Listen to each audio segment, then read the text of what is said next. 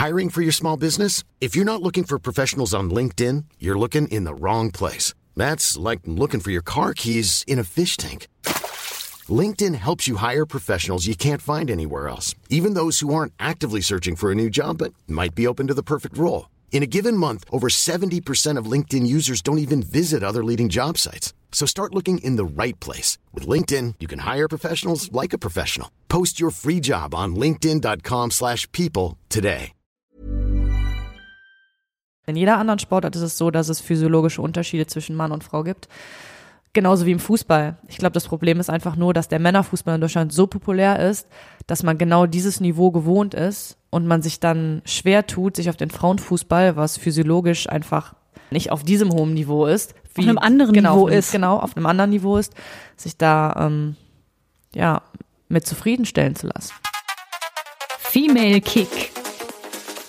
Hey, ich bin Felicia und ich freue mich, dass ihr wieder dabei seid. Beim letzten Mal habe ich mit Almut Schuld gesprochen, die Frau im Kasten unserer Frauenfußballnationalmannschaft.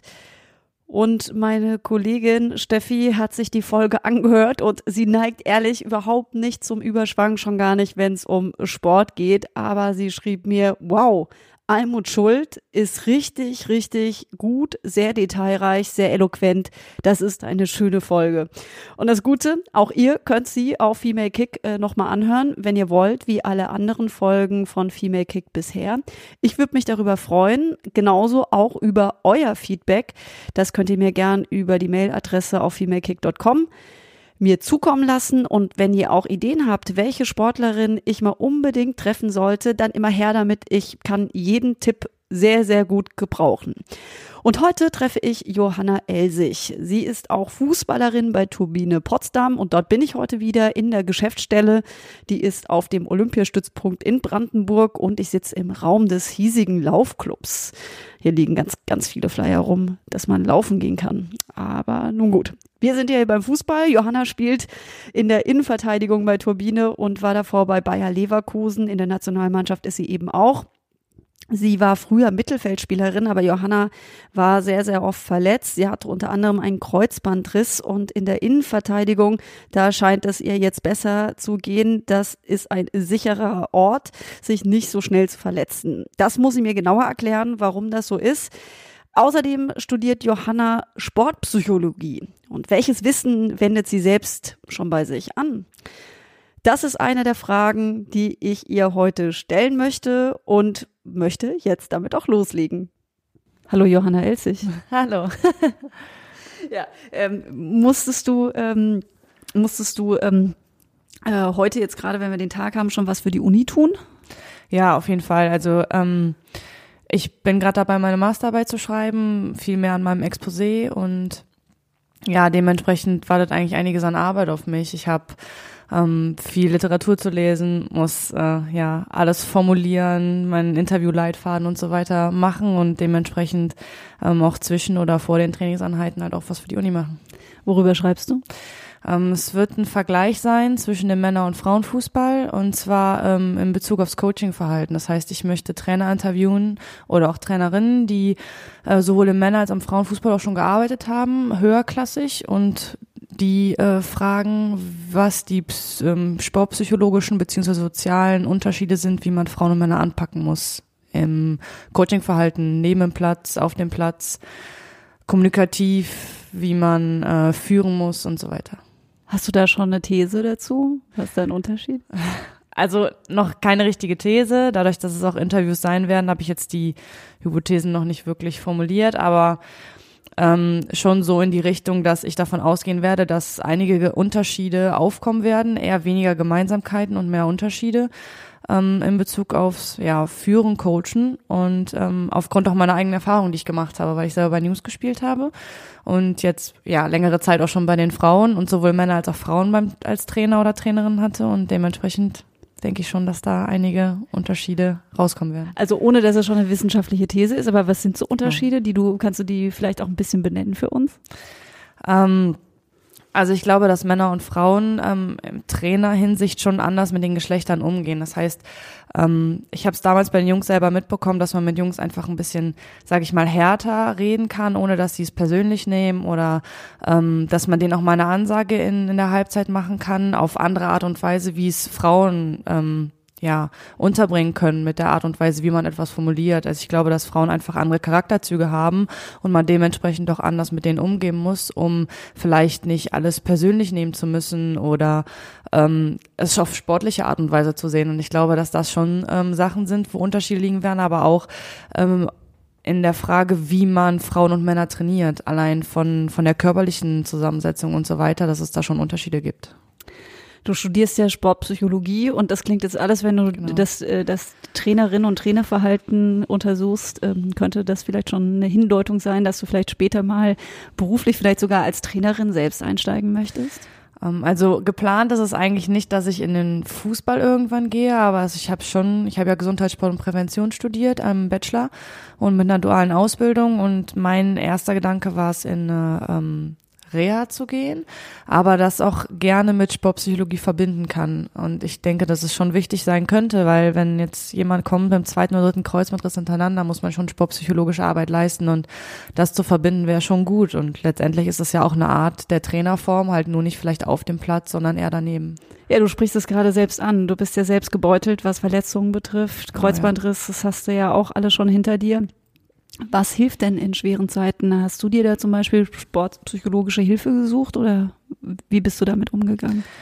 Ähm, sportpsychologische Hilfe habe ich selber nicht gehabt. Ähm, allerdings glaube ich im Nachhinein, dass es mir geholfen hätte. Ich hatte ähm, 2012 mir das erste Mal mein rechtes Knie kaputt gemacht, mit allem drum und dran, mit einer späteren Infektion, ähm, Krankenhauskeim im Knie gehabt und dementsprechend schon sechs OPs da weg gehabt. Ähm, es war keine leichte Zeit mit vielen OPs und vielen Unterbrechungen. Dann kam das linke Knie noch dazu und ich glaube, dass es irgendwo schon hilfreich gewesen wäre, weil es eine Zeit gab, wo mir gesagt wurde, ich kann kein Fußball mehr spielen und ähm, ich hätte es, glaube ich, im Nachhinein sehr gerne gehabt, aber mir war nicht bewusst, dass es die Möglichkeit überhaupt gibt, beziehungsweise war es war auch, glaube ich, noch gar nicht so im Munde aller, dass man zum Sportpsychologen gehen kann, beziehungsweise es war einfach, glaube ich, nicht so publik. Und ich glaube, hätte ich die Möglichkeit gehabt oder darüber Bescheid gewusst, hätte ich es getan. Was hast du dann alternativ gemacht?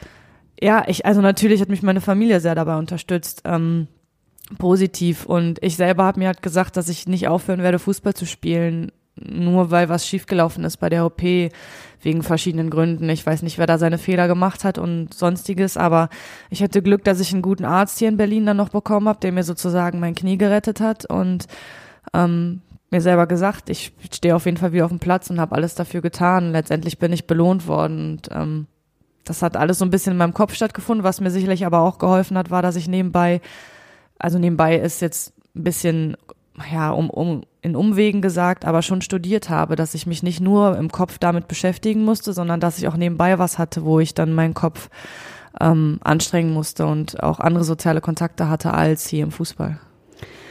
Jetzt sagst du, du wolltest unbedingt zurück auf den Platz. Ne? Was bedeutet ja. denn der Platz für dich, also Fußball?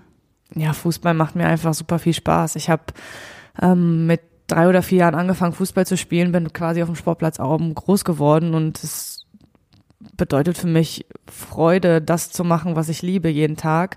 Natürlich hat man auch Tage, wo man denkt, oh, heute habe ich vielleicht nicht so Lust oder heute könnte ich auch mal eine Pause gebrauchen, aber letztendlich macht Spaß, mit denen auf dem Platz zu stehen und ähm, ja, Spiele zu gewinnen und selber Erfolgserlebnisse zu haben und sehen, dass man immer und immer weiterkommt und dass die harte Arbeit sich letztendlich lohnt und dafür geht man letztendlich auf den Platz und ich finde, dass genau das ist, was mich da so ein bisschen antreibt.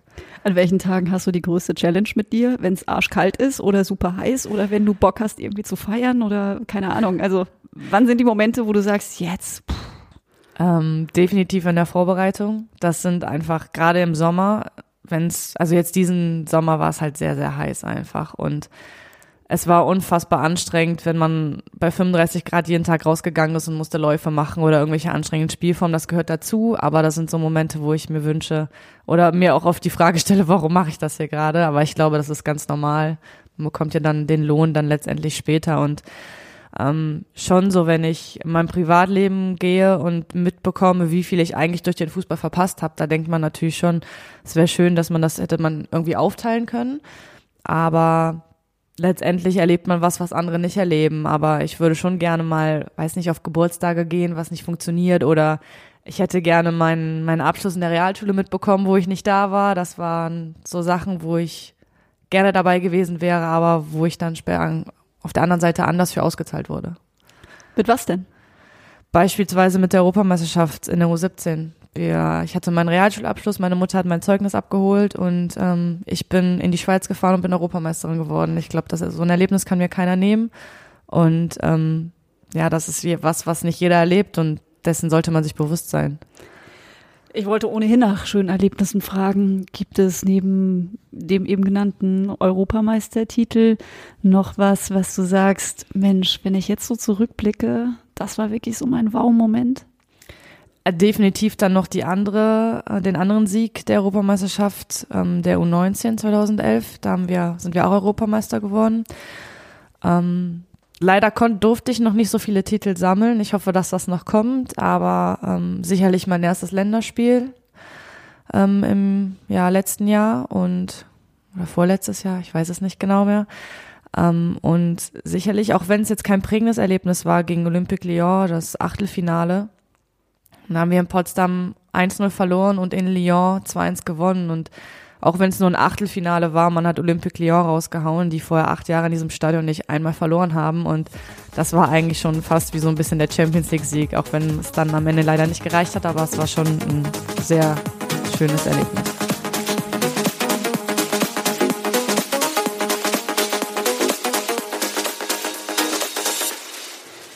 Ja, das ist definitiv Schöneres in der Karriere, als eine Verletzung oder Verletzung zu erleben. Das hat Johanna auch schon alles hinter sich. Sie musste mit einigen Niederschlägen in dieser Richtung kämpfen, allem voran mit dem Kreuzbandriss.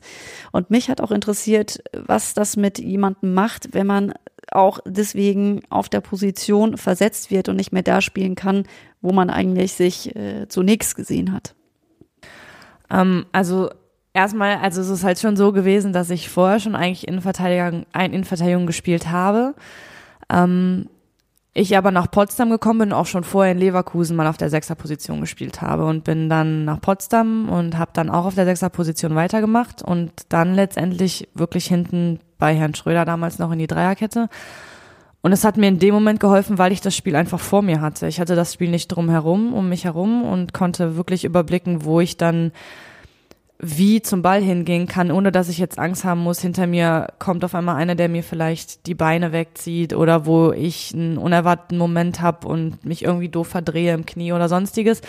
Ähm, das ist schon so etwas, was mir geholfen hat, aber letztendlich auch meine angestammte Position gewesen und deswegen war ich auch eigentlich ganz froh, weil es schon die Position ist, die ich am besten spielen kann und wo ich mir selber am meisten vertrauen kann in dem, was ich tue und dass ich es richtig mache und mir eigentlich ähm, dadurch auch Selbstvertrauen wiederholen konnte und nicht durch auf einer, auf einer Position, wo ich Aktionen hatte, wo ich mir nicht hundertprozentig sicher hätte sein können. Weil das ist ja letztlich auch entscheidend, auch zum Beispiel mit Blick auf die Nationalmannschaft, dass du wirklich da bist, äh, zu 100 Prozent mit dem Kopf dabei deiner Leistung sein kannst, weil das stelle ich mir ohnehin sau schwer vor, nach einer Verletzung oder nach vielen Verletzungen, da das komplett so auszuschalten.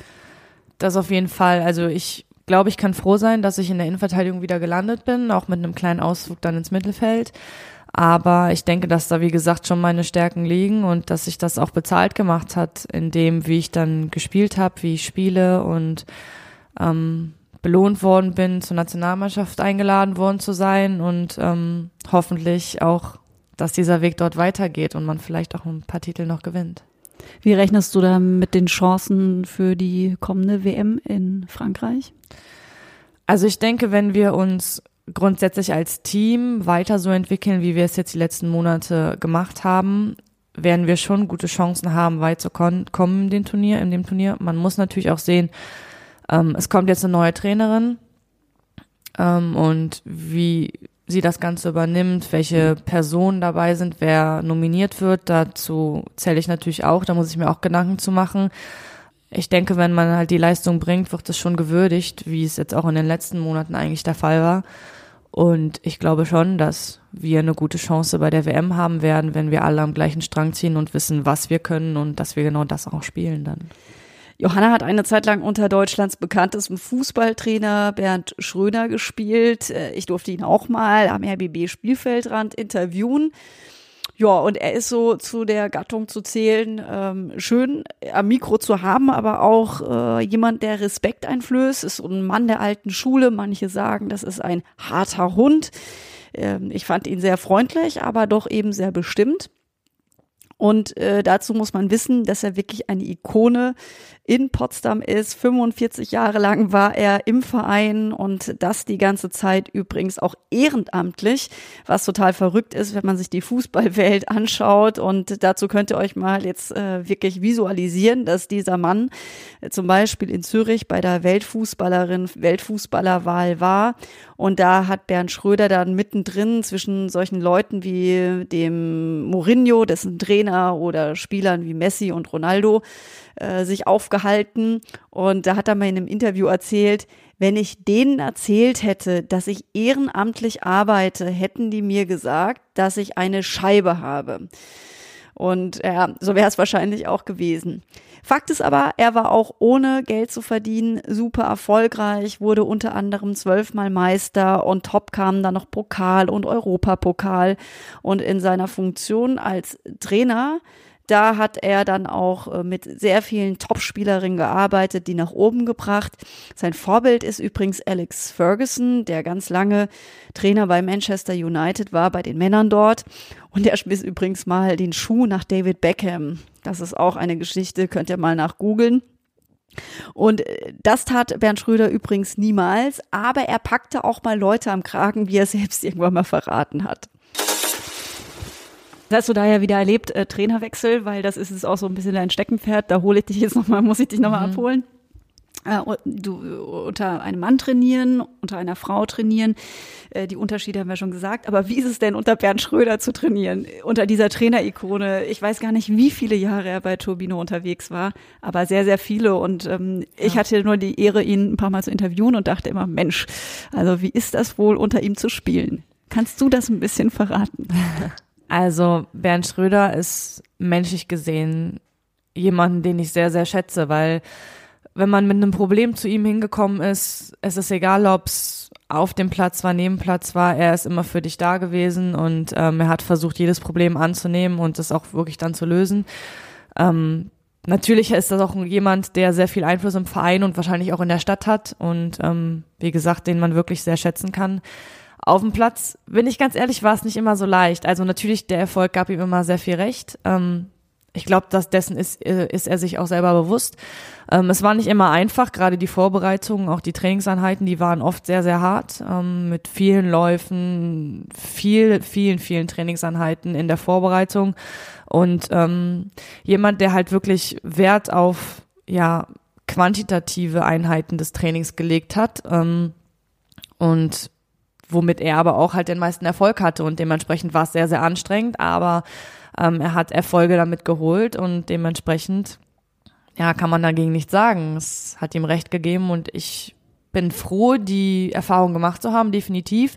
Ähm, aber ich bin auch froh, dass es jetzt hier weitergegangen ist und ähm, dass er sich vielleicht auch mal anderen Sachen widmen kann und man vielleicht auch andere Erfahrungen dann machen kann mit anderen Trainern und ähm, sehen kann, wie andere Leute es machen und dass man sich auch selber persönlich dann weiterentwickelt. Wie wichtig ist dir ein persönliches Verhältnis zum Trainer, zur Trainerin? Also ich finde schon, dass es wichtig ist. Natürlich ähm, sollte man immer im Hinterkopf haben, dass es eine Mannschaftssportart ist, dass es keine Beziehung ist, wie Leichtathlet und Trainer miteinander haben. Aber man sollte schon so einen Draht zum Trainer haben, dass man auch hingehen kann, wenn man Probleme hat oder wenn einem irgendwas nicht passt oder gefällt, dass man wirklich vernünftig mit dem reden kann, weil es einfach auch sonst nicht funktioniert. Es muss schon harmonisch in der Mannschaft sein, aber muss sich auch die Meinung sagen können und ich glaube, dass das schon eine wichtige Komponente ist, um in der Mannschaft Erfolg zu haben. Johanna spielt auch für die Nationalmannschaft. In diesem Jahr ist die WM in Frankreich und da will sie natürlich dabei sein und unter der neuen Trainerin Martina Voss-Tecklenburg auch eine gute Rolle spielen. Die neue Trainerin ist auch eine ehemalige Nationalspielerin, die noch bis Ende 2018 die Schweizer Mannschaft trainiert hat. Und jetzt ist sie eben die Cheftrainerin beim DFB. Da hat sie ordentlich Druck, denn Deutschland gehört immer irgendwie zu diesen Fußballnationen, denen man alles zutraut. Sie liegen auf Platz zwei der Frauen-Weltrangliste, nur die USA ist besser. Das bedeutet aber auch, wer für Deutschland spielt, der muss auch immer irgendwie Erfolg haben. Du bist Nationalspielerin. Ähm, was hat sich, seitdem du sozusagen auch das DFB-Trikot überstreichst, für dich persönlich verändert? Also um ehrlich, ehrlich zu sein, gar nicht so viel. Ähm, ich weiß, dass ich weiterhin meine Leistung im Verein bringen muss, um beim DFB dabei zu bleiben und auch die Chance zu haben, dort zu spielen. Ähm, natürlich ist es schon so, oder beziehungsweise habe ich so ein bisschen das Gefühl, dass ähm, dir mehr Vertrauen geschenkt wird und ähm, du mehr Führungspositionen ähm, übernehmen darfst und mehr zu sagen hast in der Mannschaft, weil man einfach auch mehr Erfahrung dann jetzt mit sich bringt, äh, mitbringt. Aber grundsätzlich von meinem Verhalten in der Mannschaft und von meiner Leistung, die ich auf den Platz bringen muss oder auch bringen möchte, hat sich eigentlich nichts verändert. Okay, aber Wertschätzung kann man zusammenfassen. Das auf jeden so Fall, ist, ja. ja. Bringt ihr denn oder bringt euch das denn auch was im Hinblick auf Sponsoren? Ich weiß nicht, ob du einen Ausrüstervertrag hast oder ob es inwieweit das irgendwie wirklich so, wenn man da mal drin ist, dann hat man zumindest eine Tür noch weiter geöffnet. Das schon. Also ich bin jemand, der keinen ähm, Sponsorenvertrag hat, Ausrüstervertrag hat. Aber ähm, es ist schon mit dem DFB so geregelt, dass die Spielerinnen, die nicht mit anderen Marken spielen, schon von Adidas die Fußballschuhe bekommen und dementsprechend auch ein bisschen was für sich ähm, persönlich im Privaten bestellen können. Das ist definitiv so. Deswegen ist es jetzt nicht so, dass ich unbedingt diesen Ausrüstervertrag brauche, aber ähm, es wäre auf jeden Fall eine Möglichkeit, auch daran zu kommen, dadurch, dass man einfach ähm, eine ja, so eine kleine Position höher gerutscht ist im Ansehen, in der Wertschätzung und ähm, ja, das ist auf jeden Fall was, wo man drauf aufbauen kann und was dir vielleicht auch eventuell dann Türen eröffnet. Weil es ist ja immer noch eine Stellschraube. Wir müssen nicht darüber reden, was, was die Jungs in vergleichbarer ja, Rolle genau. äh, an, an Kohle bekommen.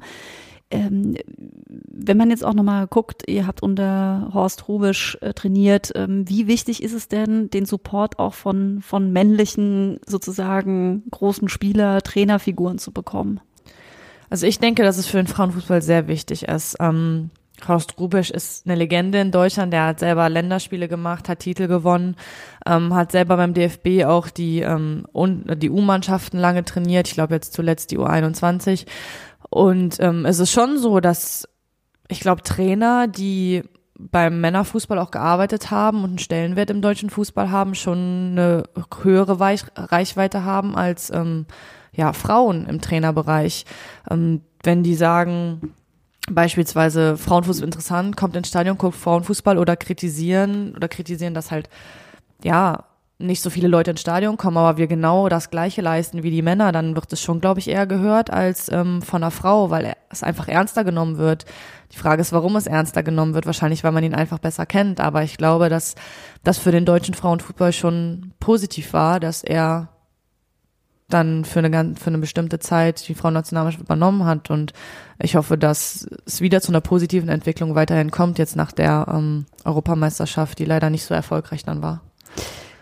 Du hast ja für Bayer Leverkusen gespielt, ein ja. Verein auch mit einer Männerabteilung. Mhm. Wie muss ich mir so ein Verhältnis dann vorstellen, wenn man dann für das Frauenteam spielt und da gibt es eine Bundesligamannschaft, da laufen Leute wie Rudi Völler durch die Gegend. Kannst du mich da mal ein bisschen mitnehmen? Ähm, also es ist schon so gewesen, dass wir Frauen sehr für uns waren. Es ist sicherlich ähm, in Wolfsburg, auch in Bayern so, aber ich glaube, dass da schon ein bisschen mehr Geld rein investiert wird, weil auch einfach das Geld da ist und der Wille da ist, die Frauen zu unterstützen. In Leverkusen ist es schon so, dass die auch ihren eigenen Komplex haben, dass man auf den Plätzen oder damals, als ich dort gespielt habe, auf den Plätzen der Profis trainieren durfte, natürlich nicht selber auf dem Platz, aber einer der Plätze nutzen durfte. Und ähm, die eigene Physioabteilung hat man auch. Man hat in Leverkusen, muss ich wirklich sagen, ähm, Luxus in dem Sinne gehabt, dass man auch mal eine Sauna hatte, dass man ein Wärmebecken hatte, was sicherlich nicht jede Mannschaft sagen kann. Aber es ist schon so gewesen, dass man beispielsweise einen Rudi Völler nicht gesehen hat oder auch die Profis nicht gesehen hat. Also ich glaube, außer Stefan Kiesling und vielleicht ein oder zwei andere Profis waren unsere Spiele niemand gucken. Es hat einfach nicht, also es hat, glaube ich, nicht so wirklich interessiert, aber auch, weil es einfach nicht so publik gemacht wurde und weil es einfach nicht so modern in dem Sinne war und weil auch, glaube ich, viele Vorurteile noch geherrscht haben oder immer noch herrschen. Und es ist schon so, dass die Frauen für sich sind, aber definitiv trotzdem Unterstützung bekommen. Nichtsdestotrotz ist immer noch viel, viel mehr Unterstützung möglich. Geht es so seitens des Etats oder sonstigen Sachen, wo man noch Unterstützung gebrauchen könnte, medizinische Abteilung und, und, und. Wenn du sagst, ähm, Vorurteile, die dann immer noch im Kopf rumschwirren, was ist dir selbst da schon ziemlich bitter aufgestoßen, mit denen du konfrontiert wurdest? Sie jetzt selber in Leverkusen nicht, aber egal, mit wem man halt geredet hat, man, es wird oft gesagt, ja, Frauenfußball gucke ich nicht. Oder ähm, oft ist es so, dass genau Leute, die wirklich sehr unterklassig bei Männern spielen, Kreisliga, dass genau die diejenigen sind, die sagen, ach, Frauenfußball, viel zu langsam, können keine Bälle annehmen, kriegen keinen Ball an Mann. Und sie selber sind aber selber keine Ikonen im Fußball gewesen. Und äh, schaffen es vielleicht gerade so bei mit Inside zu spielen, doof gesagt jetzt, aber ähm, das ist natürlich nicht die Mehrheit, das kann man definitiv nicht über den einen Kamm ziehen, aber ich habe schon Leute getroffen, die ähm, in den Kreisligen gespielt haben und genau diese Vorurteile hatten. Und ich finde, ähm, bevor man solche Vorurteile hat, sollte man sich sowas angucken oder vielleicht auch mal ähm, sich mit jemandem unterhalten, wie es dann wirklich ist und das vielleicht ein bisschen öffnen, weil in jeder anderen Sportart ist es so, dass es physiologische Unterschiede zwischen Mann und Frau gibt. Genauso wie im Fußball. Ich glaube, das Problem ist einfach nur, dass der Männerfußball in Deutschland so populär ist, dass man genau dieses Niveau gewohnt ist und man sich dann schwer tut, sich auf den Frauenfußball, was physiologisch einfach nicht auf einem hohen Niveau ist oder nicht auf diesem hohen Niveau ist, wie, auf einem anderen genau, Niveau einem, ist, genau auf einem anderen Niveau ist, sich da ähm, ja mit zufriedenstellen zu lassen. Schaust du selbst Männerfußball? Ja, sogar gerne. Ähm, es ist jetzt nicht so, dass ich irgendwas abonniert habe zu Hause, aber wenn sich die Gelegenheit bietet, gucke ich Fußball natürlich. Es macht mir Spaß. Ähm, auch wenn ich jetzt Frauenfußball selber gucke, natürlich fällt es auf, dass das Tempo einfach anders ist, dass manchmal die technischen Fähigkeiten vielleicht auch unterschiedlich sind, aber ich sage auch, dass das oft daran liegt, weil ähm, die Plätze zum Beispiel auch einfach nicht so gut sind wenn ich sehe, auf welchen, was für Rasen die Männer teils spielen und wenn die dann auf einmal mal einen Stockfehler machen oder den Ball nicht richtig treffen, dann wird nichts gesagt. Aber wenn es Frauen machen, dann heißt es, oh ja, ist eine Frau, kann ja Fußball spielen. Natürlich ist es nicht immer so verbreitet und es ist schon lange nicht mehr so verbreitet, aber es gibt immer noch Menschen, die so denken. Genau, und äh, es kommt ja noch hinzu, dass Frauen einfach immer eine Doppelbelastung haben. Richtig. Also fast kaum eine Spielerin kann es sich ja leisten, ich spiele jetzt einfach nur Fußball und gehe genauso häufig trainieren wie die Jungs sondern ich muss ja immer noch irgendwie gucken, wie sieht mein Leben denn später aus, weil das Auskommen ist vielleicht dann da. Also ihr guten Spielerinnen, ihr könnt euch das ja erlauben, sozusagen dann erstmal zu sagen, jetzt kann ich den Fokus zumindest mehr darauf legen, aber bei vielen ist es ja gar nicht so. Genau, also ähm, ich denke, dass wir im Frauenfußball schon von Glück reden können, je nachdem, in welchem Verein man spielt, dass man in dem Moment, wo man Fußball spielt, davon leben kann aber gewiss danach halt einfach nicht. Und natürlich ist es auch nicht in jeder, in jedem Verein so. Also ich glaube nicht, dass man von dem Gehalt im Fußball leben kann, wenn man beim SC Sand spielt oder sonst wo. Das sind einfach Vereine, die kleine Vereine sind und die alles brauchen, um irgendwie zu überleben. Aber ja, es ist vom Aufwand her, also ich ich weiß, wie es in Leverkusen war und ich weiß, dass ich in Leverkusen damals schon mehr trainiert habe als die Männer und trotzdem nebenbei mein Abi gemacht habe. Als ich nach Potsdam gekommen bin, musste ich studieren, studiere jetzt wieder, um einfach danach was zu haben und danach meinen Lebensunterhalt irgendwie verdienen zu können. Und ähm, Männer brauchen sich da im Normalfall einfach gar keine Sorgen drum zu machen. Und es ist nicht so, dass wir weniger trainieren. Im Gegenteil. Also ich glaube, ich weiß und ich glaube, dass es auch immer noch fast ist, dass wir mehr trainieren als sie und trotzdem irgendwie unser zweites Leben noch managen müssen, dass wir über die Runden kommen, auch nach dem Fußball. Ja, und dafür dann auch einen arroganten Blick kassieren. Unter Umständen. Unter Umständen. Unter Umständen, das möchte man ja nicht allen unterstellen. Wo, an welchen Menschen richtest du dich auf? Wer ist ein Vorbild? Was gibt dir Orientierung, um auch irgendwie so zu sagen, jawohl, manchmal hilft es ja, sich inspirieren zu lassen. Wer ist es bei dir? Oder? Idolmäßig jetzt? Ja, also du darfst es gerne definieren. Also okay. einfach so Personen, die dich inspirieren. Das muss auch nicht die eine sein, aber mhm. wo du also, dich aufrichten kannst. Also zuerst einmal, also meine Familie definitiv. Ohne meine Familie wäre ähm, das, wo ich heute bin, nicht möglich gewesen. Ich weiß, dass mein Vater oft wirklich ähm, früher von der Arbeit gegangen ist, um mich zum Mittelrheinauswahl zu fahren, meine Schwester mich zur Arbeit meines Vaters gebracht hat, damit er mich dann weiterfahren kann und so weiter. Also meine beiden Geschwister und meine Eltern haben da schon ihre Zeit auch für geopfert, dass ich ja heute hier stehe und Nationalmannschaft spiele. Und wenn ich Probleme habe oder wenn es mir mal nicht gut geht, dann rede ich mit meiner Familie, meiner Schwester, meiner Mutter und so weiter. Und das sind schon die ersten Personen, die mich natürlich aufbauen und äh, die mir sagen, dass man schon immer alles geschafft hat, warum soll es jetzt nicht so weitergehen? Mein Freund ist auch natürlich eine Unterstützung in dem Sinne. Ähm, ja, der lebt mit mir zusammen, der weiß, wie ich bin, der weiß, wo meine Schwächen und Stärken sind und äh, der weiß auch, wie man mich motivieren kann. Ähm, mein Bruder. Also es ist wirklich die Familie. Mein Bruder hat immer Fußball gespielt und ähm, ich weiß, dass er, er sich für mich gewünscht hat, dass ich irgendwann mal wirklich hier oben lande und dass er dann auch auf, den, auf der anderen Seite auch sehr stolz dann war, als ich es geschafft habe. Natürlich nicht nur mein Bruder, auch der Rest, aber ähm, ich würde jetzt ein Idol im Fußball überhaupt nicht so sagen, weil es, ich habe mit den Leuten, wo, wo ich sage, oh, für, auf die schaue ich herauf, wenn es ums Fußballerische geht, ähm, keinen persönlichen Kontakt oder sonstiges, deswegen ist es schon meine Familie, definitiv. Okay, aber zu wem guckst du hoch? Idolmäßig. Ja, vom, genau, dein Idol. Ähm, also ich glaube, kämpferisch geht bei mir nichts an Bastian Schweinsteiger vorbei. Ähm, ja, den deutschen Fußball auch sehr geprägt und ich glaube, die WM 2014 war sein Paradeturnier, ähm, wo er einen gezeigt hat, was er eigentlich kann. Und ich weiß, dass jetzt vielleicht viele sagen werden, oh Gott, äh, was hat sie denn für eine Vorstellung? Aber ich habe damals Per Mertesacker immer ganz gut gefunden, in seinen guten, besten Zeiten natürlich noch.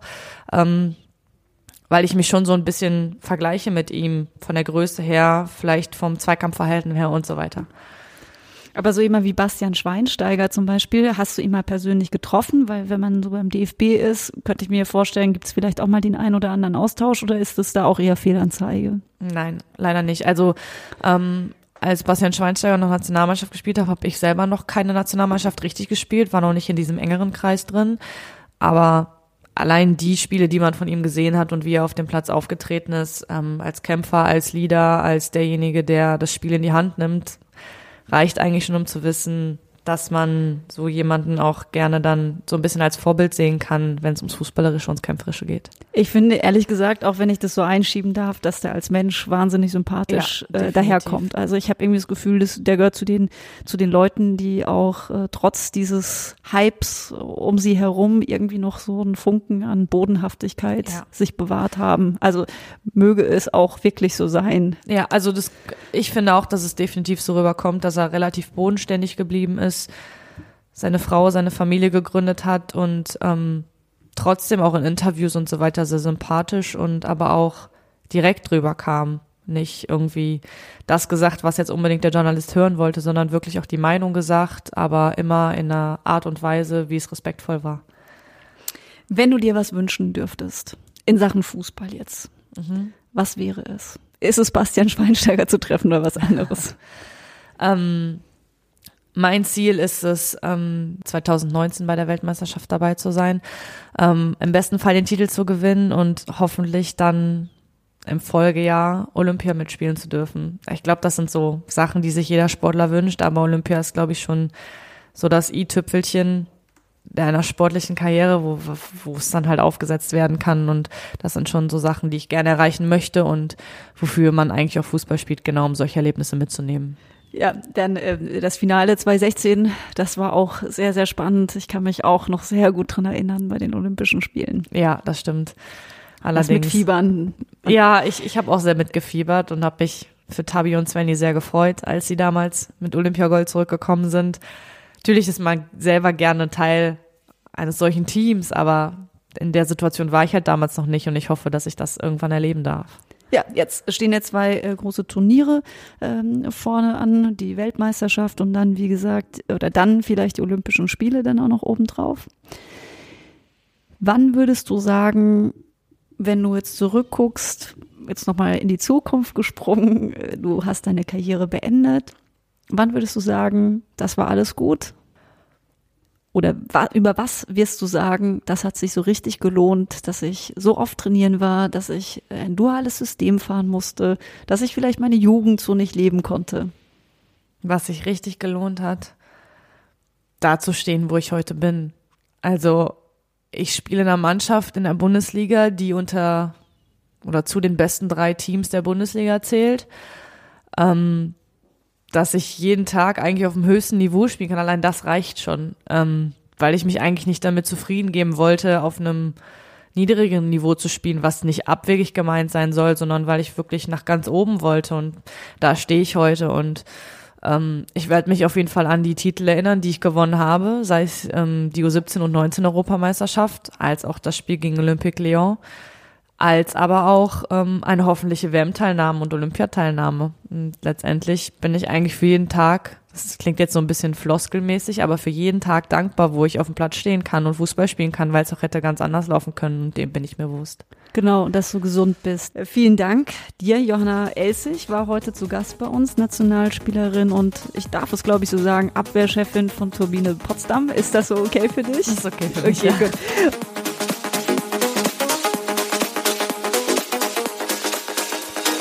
Ja, danke schön, Johanna Elsig. Und ich werde sicherlich mit Johanna nochmal sprechen müssen, weil mich einfach interessiert da, was bei ihrer Masterarbeit in Sportpsychologie rauskommt. So, aber das nächste Mal freue ich mich erstmal auf eine weitere Nationalspielerin aus dem Fußball, Felicitas Rauch. Und wenn ihr euch jetzt möglicherweise fragt, Mensch, warum schon wieder eine Spielerin aus dem Fußball, dann auch noch aus Potsdam und sonst auch meistens aus Wolfsburg, ja, das ist richtig. Das liegt zum einen daran, dass in diesem Jahr eine Fußball-WM ist und ich deswegen sehr, sehr viele Fußballerinnen sprechen möchte. Und zum anderen, dass die beide jetzt aus den oder dass die Spielerinnen vor allen Dingen aus der näheren Umgebung kommen, liegt daran, dass ich in Berlin lebe und erstmal hier Potsdamerinnen und Wolfsburgerinnen treffe. Das hat einfach was mit der Entfernung zu tun, aber ich garantiere euch, das bleibt nicht so. Bald geht es auch nach München oder zum Beispiel nach Freiburg. Und eure Tipps die nehme ich natürlich auch sehr gerne auf. Wenn ihr also eine Idee habt, welche Topsportlerin unbedingt mal in diesen Podcast müsste, das könnt ihr mir gerne mitteilen auf femalekick.com oder auch bei Instagram. Ich bedanke mich jetzt erstmal fürs Zuhören und wünsche euch eine gute Zeit. Macht es gut, bleibt sportlich. Female Kick.